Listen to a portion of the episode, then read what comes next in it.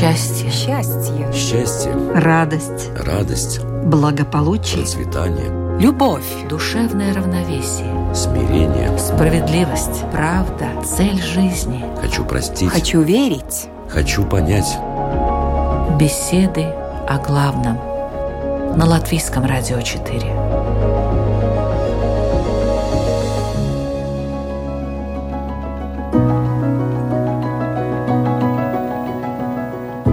Здравствуйте, уважаемые радиослушатели! В эфире программа «Беседы о главном». Ведущая Людмила Вавинска. Осуждение, неприязненность, ненависть, вражда, злоба – Сейчас эти слова звучат особенно часто. Люди не скрывают своего отношения к происходящему, причем даже без соблюдения каких-либо норм приличия. Находиться в нейтралитете считается неправильным и даже преступным. Пытающихся примирить стороны конфликта осуждают представители обеих позиций, называя их равнодушными, бессердечными и пытающимися уйти от ответственности людьми. Забанить давнего друга за противоречащее вашему мнению считается логичным шагом в социальных сетях. Некоторые пользователи прямо так и пишут. Если вы не согласны, то само удалитесь из моей ленты, пока не поздно. Злость и нетерпимость порождает ответную злость и нетерпимость. И так виток за витком, развязывая руки тем, кто, может, и не участвует непосредственно в конфликте, но сам по себе агрессивен. Это их время. Что делать с саморазрушением общества и каждого человека в отдельности? Откуда и почему в человеке появляется ненависть? Как погасить пожары ненависти в обществе? И кто это должен делать? Сегодня в беседах о главном мы рассмотрим эту тему вместе с участниками программы. В студии Латвийского радио 4 имам Ибрагим Нур. Добрый день. Мир вам, здравствуйте. И Равин Ильёху Крумер. Здравствуйте. Добрый день. Итак, вражда и ненависть. Можно ли без них обойтись? Такова тема, и мы начинаем.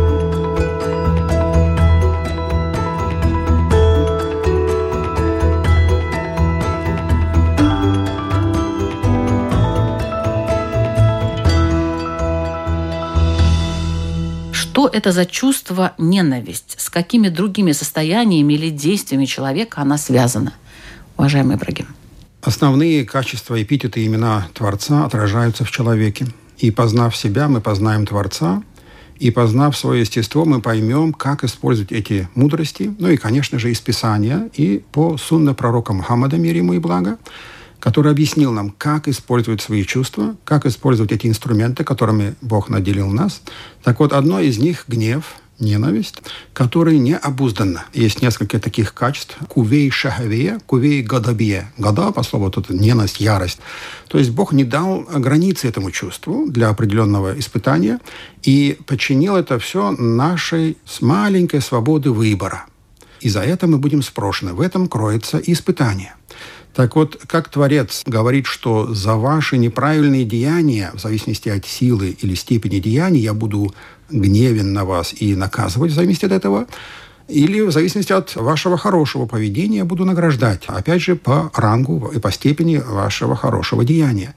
Так вот, это качество отражения в человеке, ненависть, злоба, не что иное, как маленькая точка Вахида Каясы называется, сравнение, как познать Творца невидимого, который может гневиться. И в нас это выражается. Как градусник, меря температуру комнаты, эта температура показывает, допустим, 23 или там 30 градусов, она принадлежит не градуснику, а окружающей среде, так и это чувство, оно не наше, оно для познания окружения среды, которую Бог сотворил, то есть дал из многих качеств понять его качество, которое может быть наказывающий.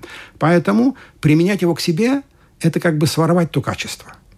Поэтому, понимая разумом и учениями, что это качество я обязан контролировать, оно дано только для того, чтобы я познал Творца с этой стороны, и ни в коем случае не применять к другим творениям или людям или созданиям. Как в Коране Аллах очень часто упоминает, он ненавидит тех, которые переступают границы.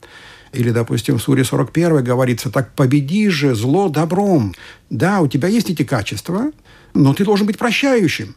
В Суре 3 Аллах говорит, лучшие из вас те, кто прощает.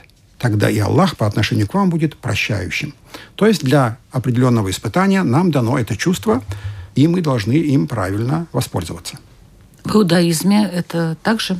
Я думаю, что в первую очередь правильно в рамках иудаизма говорить не о чувстве, а о действии. То есть можно сказать, что ненависть – это некое симметричное поведение тому, что называется любовь. И посередине находится некое, скажем, обычное рациональное поведение. То за это, кредит, дебет, я тебе то, ты мне это. И мы всегда стараемся, чтобы сумма этих поступков равнялась нулю. То есть, что я тебе ничего не должен, ты мне ничего не должен. Я заплатил за то, что я у тебя купил, ты меня отблагодарил за то хорошее, что я тебе сделал.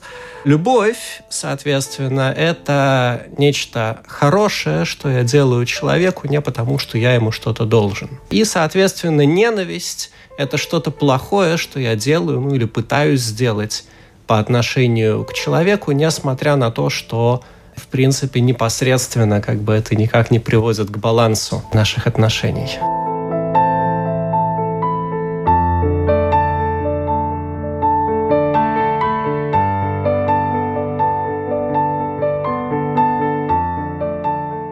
В подавляющем большинстве случаев, конечно, мы будем смотреть на это поведение и на сопровождающие его чувства, мысли и так далее, как на нечто сильно нехорошее. А кто вообще пробуждает в обществе негативные чувства? Вообще откуда появляется ненависть? Я бы не сказал, что ее в первую очередь, скажем, пробуждают в обществе. Есть такое понятие, как, скажем, общественная ненависть тоже, но ненависть, она в первую очередь индивидуальна. Это некое индивидуальное чувство. Опять же таки, бывает очень, очень богатый спектр возможностей, как это может возникнуть, но, может быть, самое такое распространенное, да, это чувство несправедливости в отношении самого себя. Если мы уверены, что кто-то в отношении нас совершает некое зло, то есть нечто несправедливое, реакцией на это будет делать зло в ответ, и, соответственно, это будет или некая активная ненависть или затаенная ненависть, если у меня нет возможности ответить. А причина этого, как правило, то есть того, что возникает такое чувство, вопиющее против себя несправедливости, заключается часто в том, что человек он неадекватно оценивает самого себя. То, что называется гордостью или высокомерием. Одно из таких главных, можно сказать, противоядий против ненависти – это скромность. Конечно, я уважаю мнение других людей, но в исламе нельзя так говорить. То есть нельзя оставлять э, муалляк, то есть в подвешенном состоянии какое-то действие, не приписав деятелю. То есть, если есть милосердие, то значит должен быть милосердный. Точно так же это чувство сказать какое-то где-то что-то, вдруг сама машина дала газ, поехала и врезалась в стенку. Так нельзя сказать в исламе. Мы должны понимать, в чем заключается марифетуллах, познание Творца. Мы должны понимать, кто дал мне эти чувства, как ими пользоваться, к чему они приведут. Это в исламе четко от А до Я расписано. Конечно же, есть градусы, скажем, ярость. Например, ярость – это последняя стадия гнева, от которой Бог нас предупреждает и защищает. Был такой прекрасный случай, например, четвертый халиф Хазрита Али, мир ему, во время боя сразил противника и, подняв меч, хотел уже ударить его, тот в этот момент в него плюнул.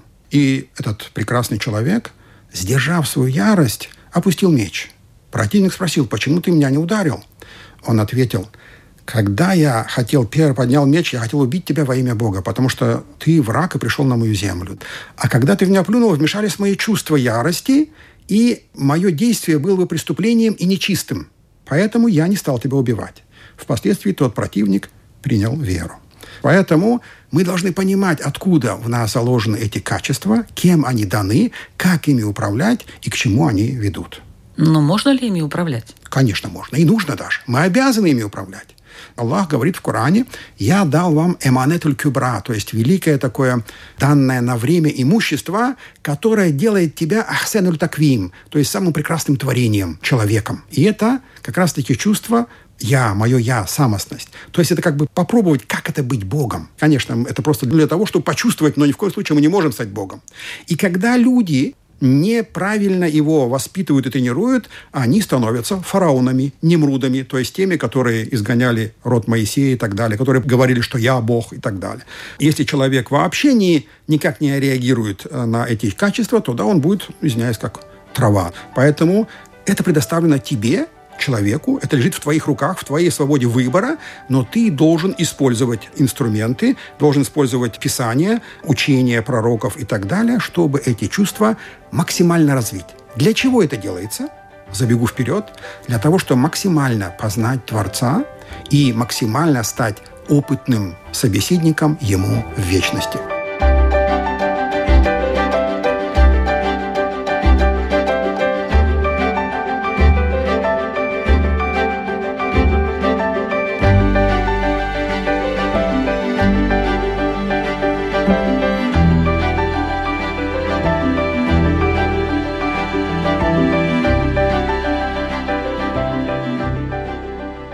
Вот есть два хороших человека. Мы с вами, уважаемый Ильёху.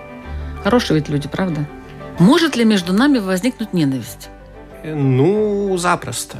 Во-первых, то, что мы хорошие люди, это еще надо бы доказать. Вы скромный. Я реалист. Реалист должен быть скромным, это правда. Я не знаю, насколько хорошо у меня получается, но я стараюсь. И, во-первых, то, что мы хорошие люди, это еще надо доказать. Во-вторых, Почему ненависть такая популярная и соблазнительная вещь? Потому что людям нравится жить в э, простом и понятном мире. Ненависть, то есть когда у нас появляются какие-то, во-первых, четкие определения добра и зла, а во-вторых, у этих четких определений появляются абсолютно конкретные иллюстрации – в этот момент жизнь, она становится очень э, простой. Соответственно, добро, оно становится тоже простым. Для того, чтобы чувствовать себя хорошим человеком, в ситуации, в которой есть ненависть, достаточно просто быть самим собой. Больше ничего не надо. Ты уже на стороне добра. Так, не поняла эту мысль, если честно. Ну, смотрите, если я кого-то ненавижу, да. я же его не просто так ненавижу. Правильно? Ну, я причина. его ненавижу, потому что он негодяй, подлец, вор, убийца, насильник. А раз все это он делает в отношении меня, и он плохой, значит, логически вынужденно получается, что я-то хороший. И для того, чтобы быть хорошим после этого, мне, в принципе, никаких особенно усилий предпринимать да, не, не надо. надо. У меня уже все в порядке. Единственная моя проблема – это не я, это ты. Это работает даже в той ситуации, когда человек, который напротив себя находится, он действительно негодяй, насильник, убийца, вор. Это все работает точно так же. С точки зрения э, вот этого вот механизма абсолютно неважно, правда это или ложь. Абсолютно неважно, кто прав и кто виноват. После того, как он запущен в действие, он чрезвычайно эффективен и удобен в использовании. Поэтому в случае, если у нас, как бы, не дай бог, с вами возникнет какая-то кризисная ситуация, в которой нам очень понадобится, чтобы жизнь стала сильно проще, я боюсь, Людмила, что нам нужны будут очень глубокие личностные принципы для того, чтобы не начать ненавидеть друг друга. Может быть, э, вот нам подскажет имам, понять, что это не наше вообще чувство. Ну, извините, разбирайтесь сами между собой. Это вы так зря. Так кажется, да, что кто-то будет разбираться, а ты в стороночке Конечно, ни в коем случае, да. Куран приказывает мне быть всегда на стороне правды, истины и добра. Всегда. Поэтому Кто из нас более добрый? Э, Если кто-то другой, допустим, вот негодяй там и так далее, я его ненавижу, вы на моей стороне? Дело в том, что чтобы понять, что вы правы или э, быть на вашей стороне, я должен увидеть действия ваши или противника. То, То есть, есть вы если... будете изучать? Конечно, я не могу прийти просто так, только с одних ваших слов сказать, что вы хороший, а он плохой, и начинать его А унижать. если мы дружим? В смысле дружим? Ну вот дружим мы уже Какая давно. Какая разница? Какая разница? То, ну, есть, то есть все равно? Если вы прибегаете ко мне, как к третьему лицу за помощью, разницы нет в чем? Все, дружба тогда в стороне, да? да То есть вы просто дружба? смотрите? Нет, есть истина, которую нужно придерживаться. Если... Скажите мне правду, несмотря ни на что. Конечно, я mm. обязан это сделать. Куран меня призывает к этому. Если я совру, это возможно, я буду из тех, кто совершил ошибку, я буду наказан. Давайте найдем все-таки тот корень. И вспомним, что мы уже сказали в самом начале передачи. Человеку Бог, Аллах, не дал границы в его определенных качествах и чувствах. Просто не дал границы. Если я люблю, я могу любить весь мир. Я, если я ненавижу, я могу ненавидеть весь мир. И они настолько могут перекидываться с одного мира на другой. Поэтому-то Аллах в Коране постоянно говорит «осторожней, ни в коем случае не встань на сторону злодея, притеснителя и так далее». А значит, я должен быть постоянно на чеку.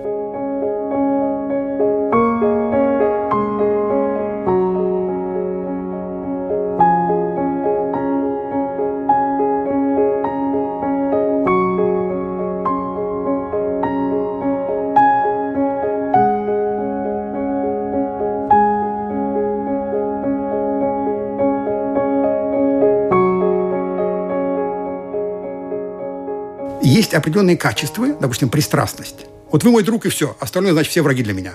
Подождите, но, может быть, этот друг делает неправильно. И я тут должен быть реалистом. Пристрастность, потом упрямство и зависть. Эти чувства, опять же, без границ. Пристрастность, упрямство в чем-то. Нет, вот мне хочется и все. То есть не принимать сторону правды. И зависть. Эти чувства порождают разлад, разобщенность, вражду которые со стороны ислама, по взгляду ислама, который является истинной добродетелью, неприемлемы. Значит, я должен быть непристрастным, я должен контролировать свою зависть и контролировать свое упрямство. Тогда я смогу совершить добро и помочь человеку в добре. А как можно это контролировать, если, в общем-то, душа полна эмоций в какой-то момент? И как бы где-то подсознательно думаешь, ну, все-таки, может быть, он и прав. Опять же, возвращаемся, буду повторять это каждую передачу, если понадобится. Да? Давайте. В исламе четко расписано от А до Я, что мне делать.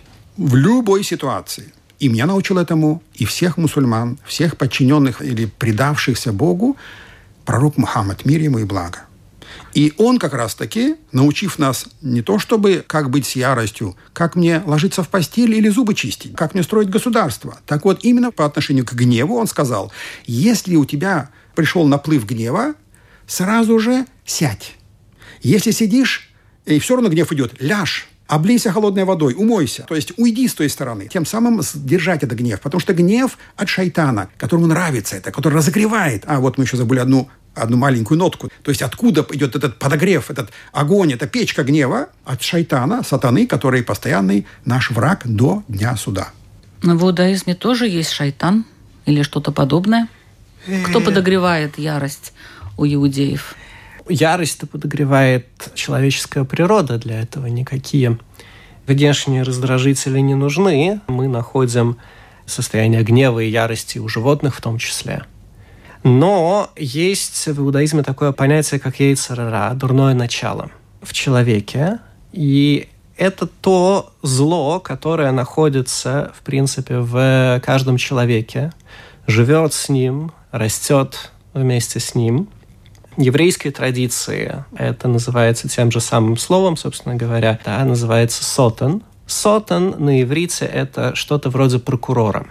То есть сотан – это сторона обвинения – это тоже некая сила, которую Всевышний сотворил для того, чтобы проверять человека, и для того, чтобы эта сила, она была противником человеку, так же, как вот в спорте, например, в спарринге.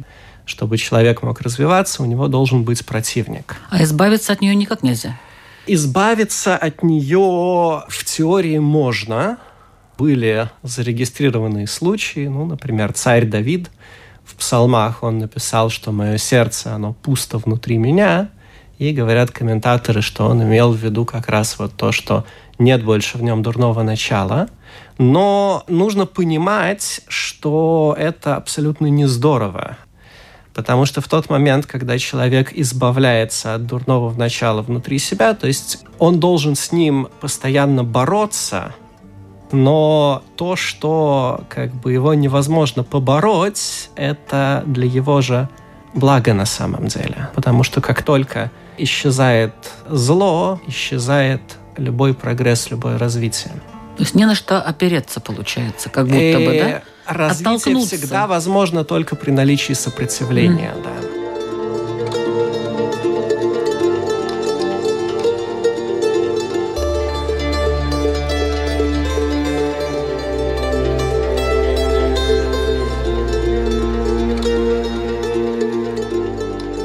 Напоминаю, что вы слушаете программу «Беседа о главном». Сегодня наша тема «Вражда и ненависть. Можно ли без них обойтись?» В разговоре принимает участие Равин Ильёху Крумер и имам Ибрагим Нур –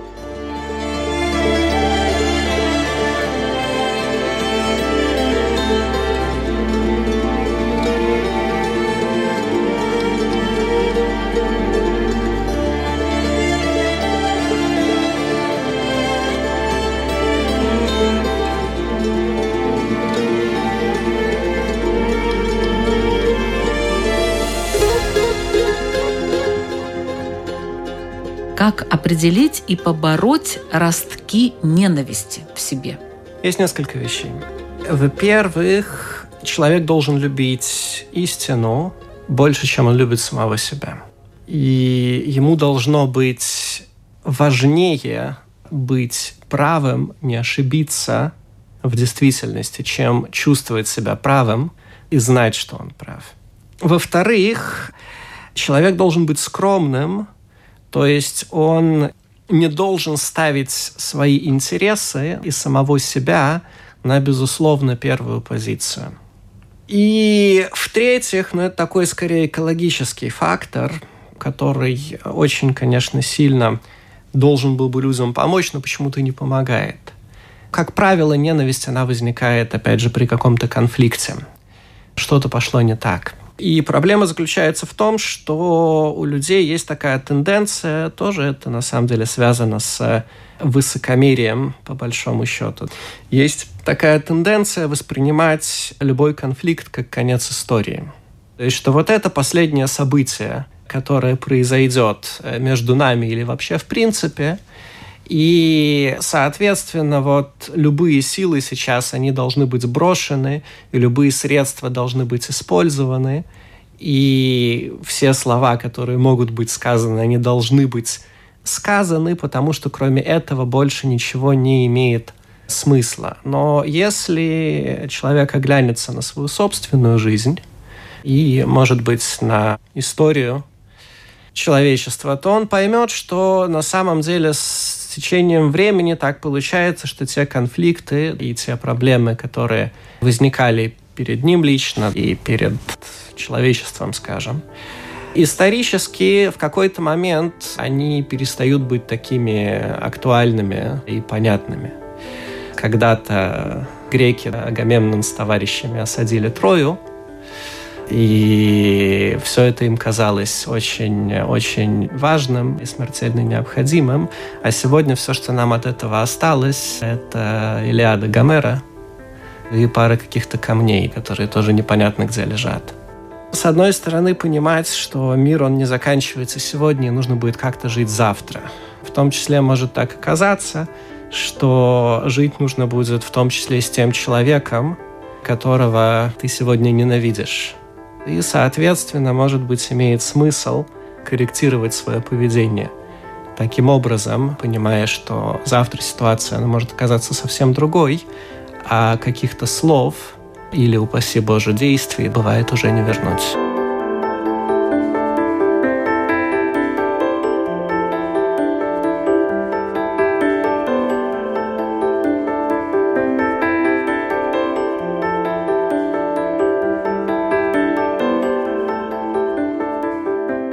Что в исламе можно почерпнуть вот для того, чтобы определить и побороть ростки ненависти в себе?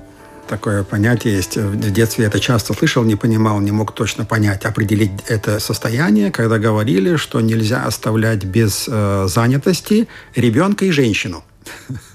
То есть постоянно должна быть какая-то у них цель. Так вот, ислам говорит, если у человека, у нашего воображения, у наших чувств не будет какой-то цели, тогда он начинает крутиться вокруг своего эго – вокруг своего эгоизма и любить себя и так далее. Да? Тогда потом начинаются упреки, обоготворение себя. На меня не так посмотрели, мне не то сказали.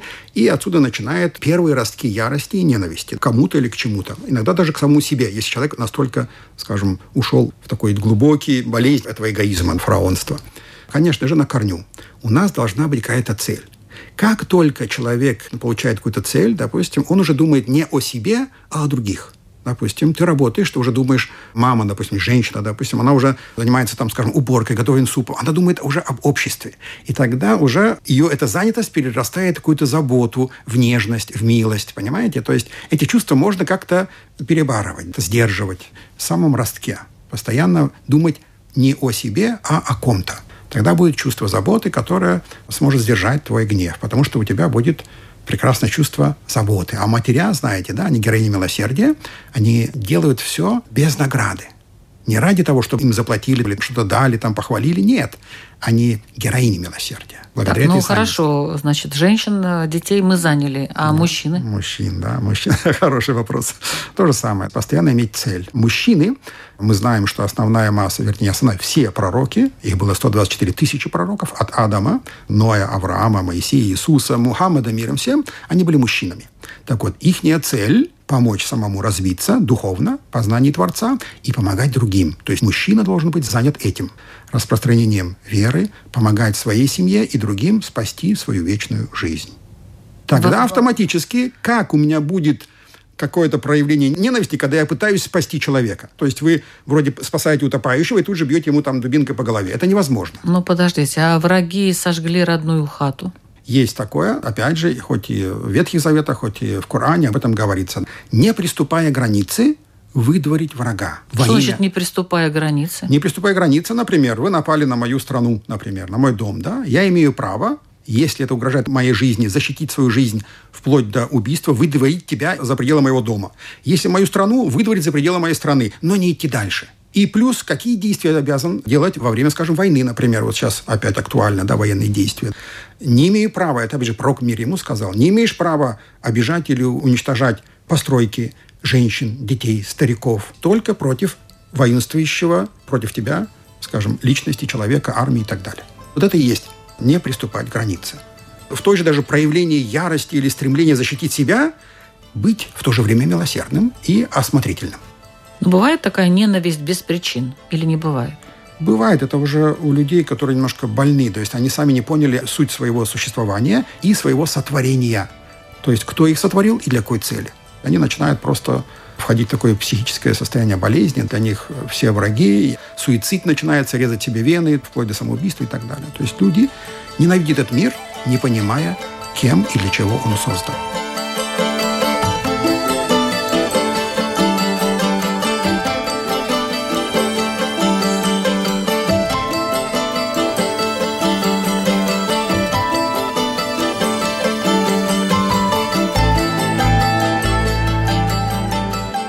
Как следует относиться к проявлениям ненависти со стороны других людей? Избегать общения с людьми, которые проявляют по отношению к тебе ненависть.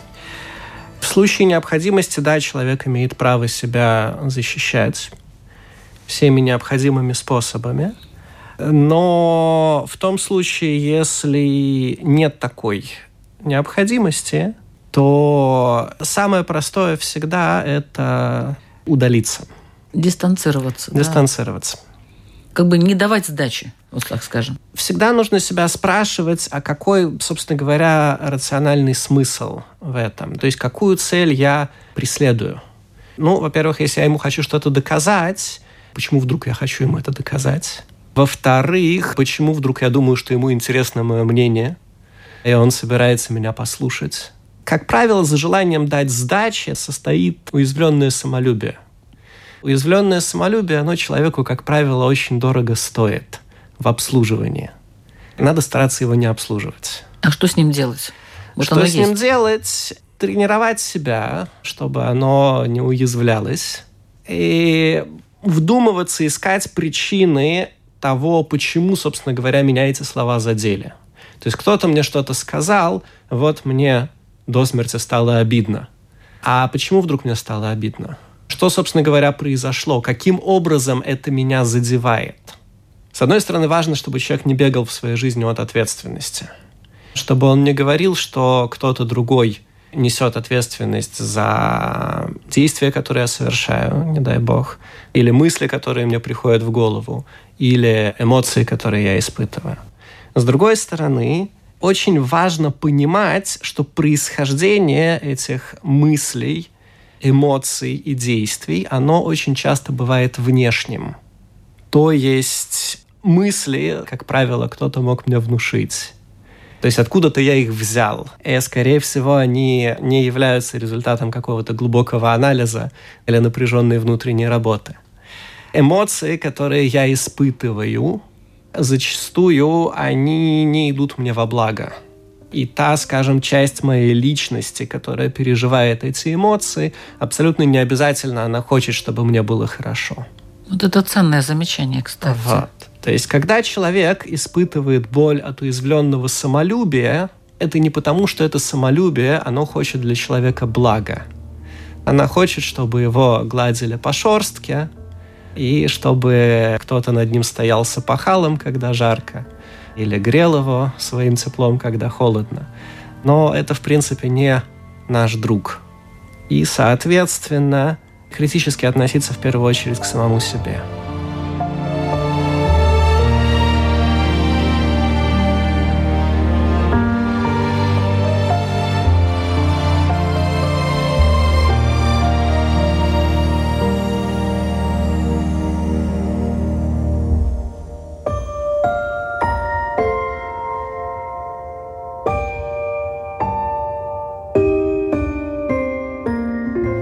Ненависть и враги. Всегда ли надо ненавидеть врага?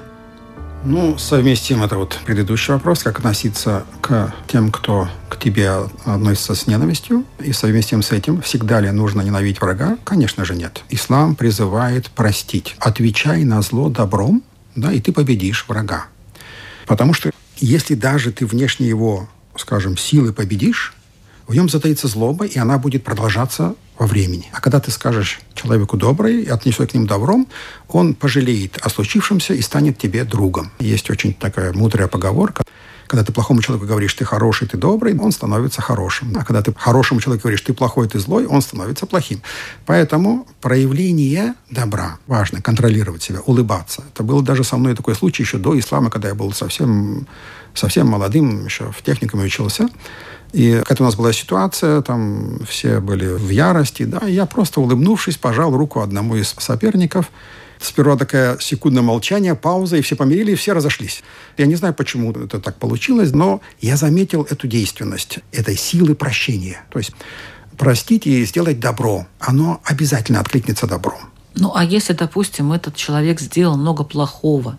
Давайте распределять, в каком отношении. Если он это сделал мысленно, или там словесно, это его проблема. Он будет за это наказан, как верующий, а я действием? это знаю. Если действием я обязан, тогда, в зависимости, опять же, от уровня этого действия. Подумать это одно, сказать словом плохое второе, ударить третье, убить четвертое и так далее. То есть есть степени, и в зависимости от этих степеней я обязан ему противостоять. Если ко мне было просто слово, аль-джаваба ахмакус сукут, то есть ответ на действие глупца, молчание, промолчать или ответить добром. Потому что Опять же, в зависимости от человека. Какая ситуация подтолкнула его сделать этот шаг? Я обязан быть психологом я обязан развиваться. И этот его плохой поступок подталкивает меня к этому развитию. Может быть, у него, скажем, умерли родственники, может, у него плохое настроение, может, у него кто-то там на операции и так далее, и так далее. То есть он мог эту грязь под действием сатаны выплеснуть в этой ситуации на меня. Поэтому, конечно же, улыбнувшись и смягчить ситуацию, это будет лучшее состояние. Если это перешло в действие, то, конечно же, я могу себя опять право защищать или, скажем, подать на него в суд. Опять же, в исламе самосуд не принимается. Но как правильно сказал уважаемый Равин, нельзя свалить вину другого на другого. Если чей-то брат сделал ошибку, ненавидеть того человека из-за того, что его брат, его племя, его общество, его страна сделала мне плохо, не имея права. Это будет жесточайшая несправедливость. Каждый отвечает за свои поступки. Это очень важно. Если люди будут так себя вести, то есть, скажем, обвинять тебя из-за того, что твой кто-то там дальний родственник сделал плохое, в мире начнется хаос. Как Первая, Вторая мировая война тому пример. Ну вот мы дошли, допустим, до такого состояния, когда ненавидим друг друга, ненавидим, ну, так получилось, ненавидим, ненавидим, и уже как такая, такая фатальная невозможность вообще вернуться в исходную позицию, точка невозврата, как в самолете. Самолет прошел точку невозврата, он уже не может вернуться обратно на исходную позицию. Так и тут точка невозврата пройдена, А откуда вы знаете, что это точка невозврата? Мы же сказали, что эти чувства необузданы, неограничены, и мы обязаны их контролировать. Да? И если мы дошли до степени, скажем, ярости, криков и так далее, пока это состояние не пришло в действие, то есть рукоприкладство и так далее. А да, если перешло? Ну, тут уже, опять же, если я начал рукоприкладство, я знаю, как верующий, я за это буду спрошен и наказан. Если он начал, я имею право или защититься, или обвинить его в суде, допустим, прийти к третьему лицу. А да, убийство? Тогда я буду убийцей. Тогда мне убить одного человека в исламе, говорит Аллах в Коране, значит убить все человечество. Если я сам или разницы нет в гневе, в опьянении или там в любом другом состоянии, я буду убийцей, и я буду гореть в огне. Ну а как насчет священной времени. войны? Священная война, вы защищаете свою родину. Какая бы она ни была, где бы вы ни были, кем бы вы ни были. Верующие или неверующие. Это не связано с ненавистью? Это не связано с ненавистью. А вы можете ненавидеть врага, да, вы можете его отвечать. Но опять же, если вы переступаете границы, унижаете, насилуете женщин, убиваете детей, стариков, переходите границы, вы будете гореть в огне. Точка. Да? То есть у меня четкие есть правила. Я обязан защищать свою родину и не переступать границы.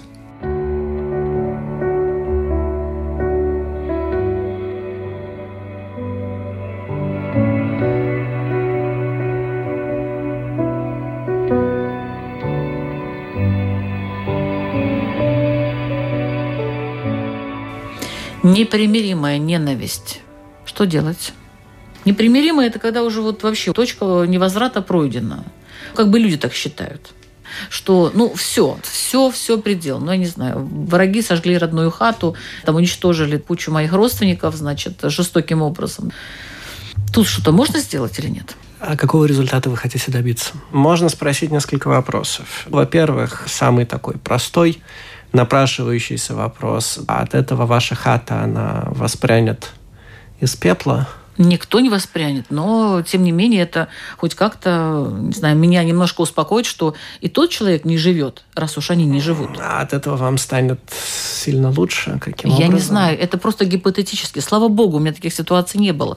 В ситуации такого, скажем, абсолютного аффекта давать какие-то советы абсолютно бесполезно. Есть такое правило в Талмуде, что человека не успокаивают в момент гнева. То есть, если у него поехала крыша, то, как вы сказали, точка невозврата пройдена, поздно пить боржоми. Точку невозврата проходить нельзя. Не надо попадать в такое положение. Если человек в него уже попал, то дальше бесполезно спрашивать, что делать, потому что этот как бы маховик, он вращается, и дальше все, что тебе предстоит, это быть наблюдателем его вращения. В этой ситуации ничего сделать нельзя. Опять же таки вопрос, а какого результата вы хотите добиться? Посмотрите, как тяжело вам сформулировать ответ на этот вопрос. Когда этот маховик вращается, то, в принципе, на этом заканчиваются всякие рассуждения, диалоги и так далее. Да? Остается только ждать, пока он свою инерцию выработает, и потом каким-то образом собирать вот эти вот куски, которые куда-то там разлетелись, и что с этим делать. Нужно знать, что есть, конечно, определенные законы и законы войны, и законы, как поступают в ситуации, когда человек, не дай бог, ему грозят убийством, да, или еще чем-то. Это все замечательно изучается, когда ты сидишь в своем удобном кресле в учебной комнате по книгам.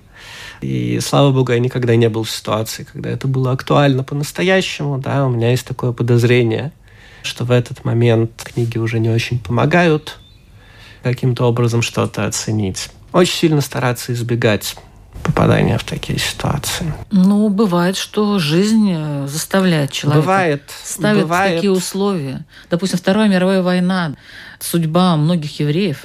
И вот что их родственникам делать вообще в этой ситуации? Те родственники, которые, слава богу, находились там, где не проходили военные действия, где их не убивали, не сажали в концлагеря и не бросали в газовые камеры, они старались освобождать своих родственников, старались их выкупать по мере возможностей, старались поддерживать страны, которые воевали против фашизма. Но вот эта ненависть к фашизму, она осталась? Странно думать, что по отношению к фашизму можно испытывать что-то, кроме ненависти. Ну, вот, допустим, мои родственники, Моя семья в значительной степени, она была немецкая ориентированная. Родным языком моей бабушки был немецкий язык. Был из семьи немецких евреев. И с дедушкиной стороны тоже в значительной степени. И когда им удалось вырваться из Советского Союза, то они поехали жить в э, Западную Германию.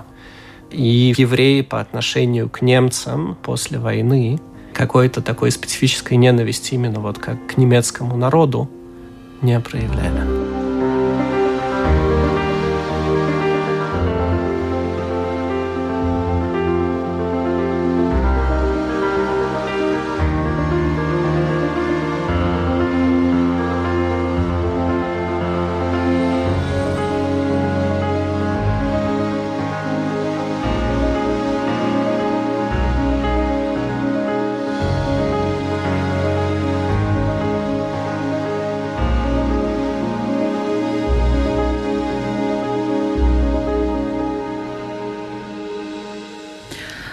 Погасить пожары ненависти, которые периодически возникают в обществе по разным причинам, и кто это должен делать?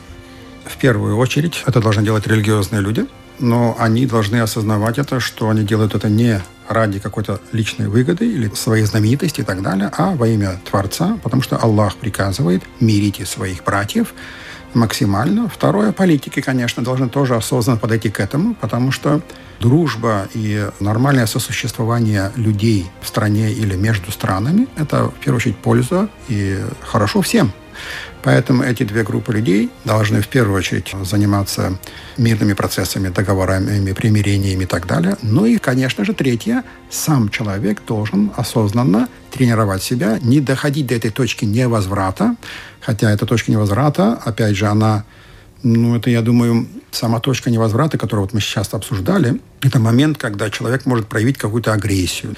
Хотя понимании верующего этой точки как таковой ее можно остановить и опять ее обуздать. То есть я сам видел много раз, скажем, я был как-то один раз в мусульманской стране, где быстро машина чуть не сбила ребенка, и отец этого ребенка хотел там, ну, чуть ли там не с кулаками наброситься на водителя, тут же собрались, потому что, оценив ситуацию, сразу верующие люди увидели, что никому вреда причинено не было. Они сразу, обе стороны, успокоили, утихомирили. Иначе, если бы не подбежало несколько человек и не оценив правильную ситуацию, была бы драка, ругань, поножовщина. Потому что до этого состояния может дойти в этой ситуации стрессовой. Поэтому нужно всегда ее контролировать. Просто нужно, как я уже сказал, смотреть, это идет от человека к человеку, от группы лиц к человеку или от страны к стране и так далее. В, этой, в каждой ситуации есть определенные ответы в религии, как не нужно поступать. Но основная масса, Творец, Аллах говорит, мирите своих братьев и не допускайте переступания границ.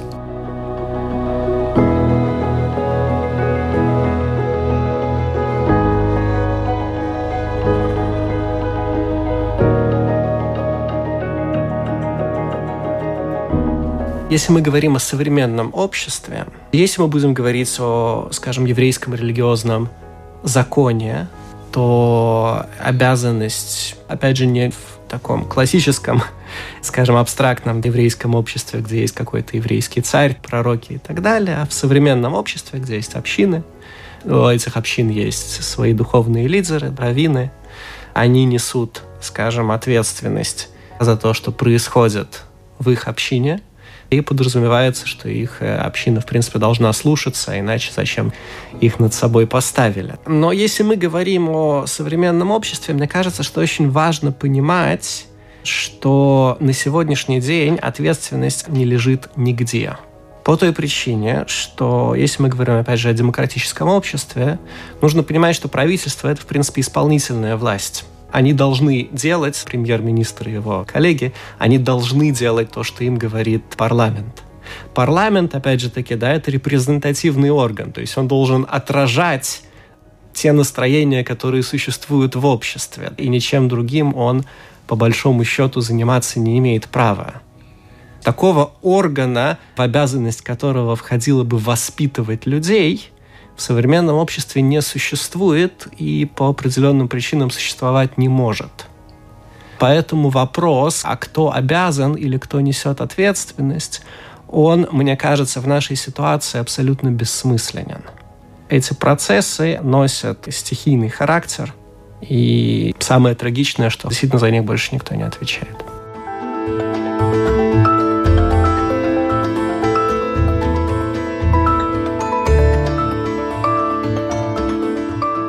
Это была программа «Беседы о главном». Сегодня в ней участвовали Равин Ильёху Крумер и имам Ибрагим Нур, ведущий Людмила Вавинска. Всего доброго.